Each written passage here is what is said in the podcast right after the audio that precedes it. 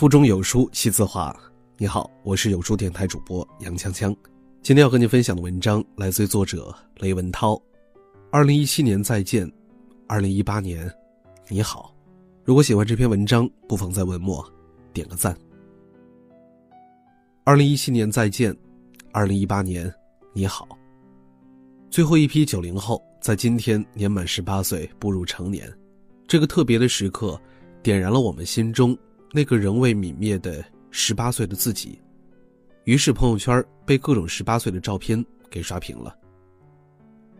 是啊，我们有不同的年龄，十八岁、二十八岁、三十八岁，或者其他年龄。我们有不同的经历，一帆风顺，历经坎坷。亦或是起伏不定。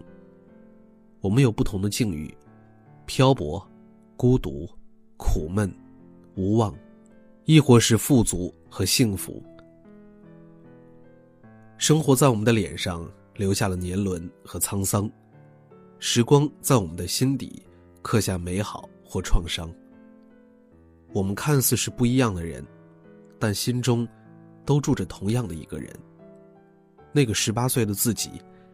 意气风发，对未来充满希冀，天真浪漫，在梦境里还会飞翔，任性自由，喜欢就会痴迷，否则皆会无视。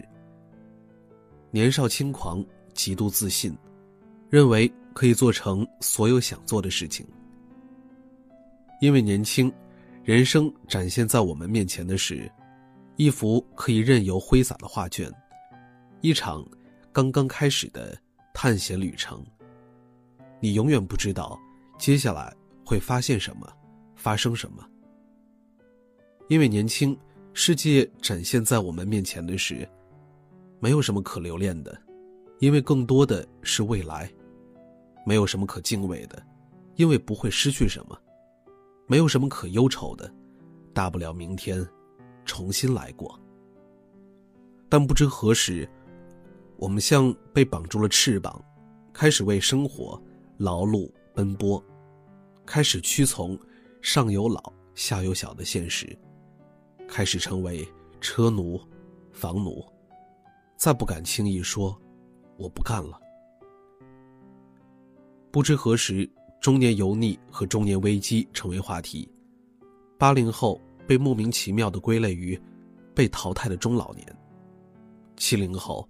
被投资人无情直言：“我们不投资七零后。”我们开始拼命带着孩子上各种课外班，开始把未尽的梦想寄托在孩子身上。这是一个快速变化的时代，也是一个充满矛盾的时代。一方面，人均寿命不断提升，健康水平也在不断的提升；另一方面，对年轻的定义却越来越低。当我们沉浸在八零后的传奇时，其实满世界已经开始讨论九零后的各种话题。八零后是背着沉重包袱的一代，九零后是不是垮掉的一代？而转眼之间，八零后已经结婚、离婚、生二胎，九零后已经成年、脱发、佛系人生。从今天开始。舞台，要开始让给零零后。但是更令人忧虑的是，越来越多的人真的开始接纳这种论调，碰到新的事物，就会想这是年轻人的事情。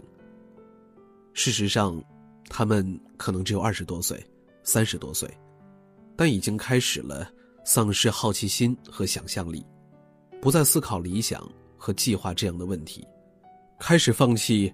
有计划、有意识的学习。如果是这种状态，那边就真的是老了。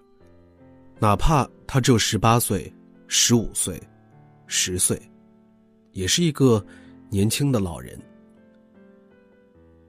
美国前总统在办公桌玻璃板下压着一篇座右铭，大意是：青春不是人生的一个时期，而是一种心态。青春的本质，不是粉面桃腮，不是朱唇红颜，也不是灵活的关节，而是坚定的意志、丰富的想象、饱满的热情。青春的内涵是无畏的勇气，是敢于冒险的精神，而不是好逸恶劳。许多六十岁的人，反而比二十岁的人更具上述品质。年岁虽增，但并不催老。催老的原因，是放弃对理想的追求。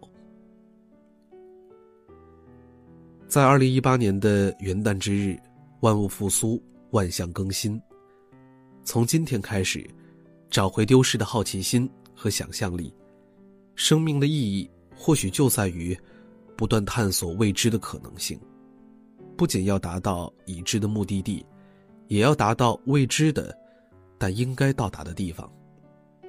读书、写作、工作、交友，爱家人。爱世界，爱不完美的自己。人生最美丽的风景就是有爱相伴，希望相随。人生最幸福的事情就是今天比昨天更好一点儿。屏幕前的你，不管是十八岁、二十八岁、三十八岁，在二零一八年，我们一起找回那个十八岁的自己。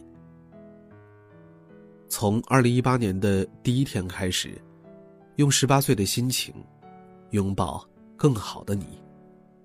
现在许下你的新年愿望，一年后的你，是不是会比此刻更美好呢？好了，那今天的文章就分享到这儿了。在这个碎片化的时代，你有多久没有读一本书了呢？长按扫描文末二维码。在有书公众号菜单免费领取五十二本共读好书，每天有主播读给你听。欢迎大家下载有书共读 App 收听领读，我是主播杨锵锵。此时的我，在美丽的京津走廊廊坊，为你送去问候。记得在文末给我们点个赞。